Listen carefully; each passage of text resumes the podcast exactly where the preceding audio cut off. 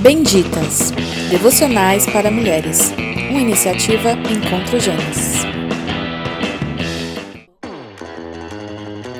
Bom dia, meninas. Hoje nós vamos falar sobre vingança.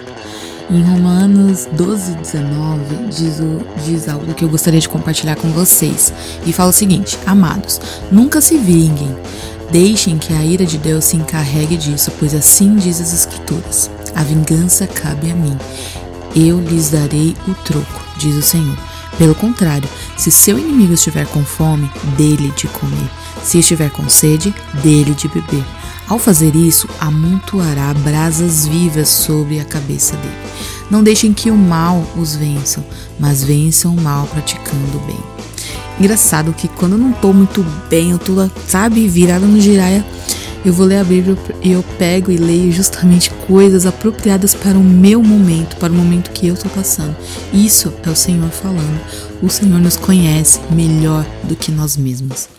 Isso também me lembra aquele versículo que diz que a vingança nunca é plena, mata a alma envenena. Sabe? Brincadeira, está no livro de Inventários, capítulo 6.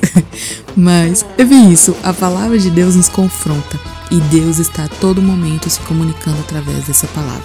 O que nós ganhamos sendo vingativas, pagando mal com mal, praticando mal para aqueles que nos machucaram?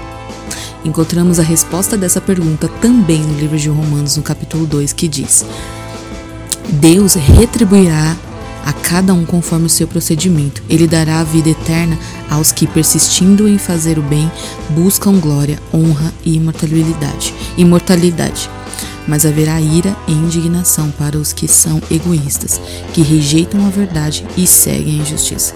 Então hoje eu te digo, vai valer a pena. Vai valer a pena a gente se recusar a agir por impulso e ira. Deixem que o Espírito Santo te ajude a entender a honra que é é que é obedecer ao Senhor e negar a si mesmo. Amém?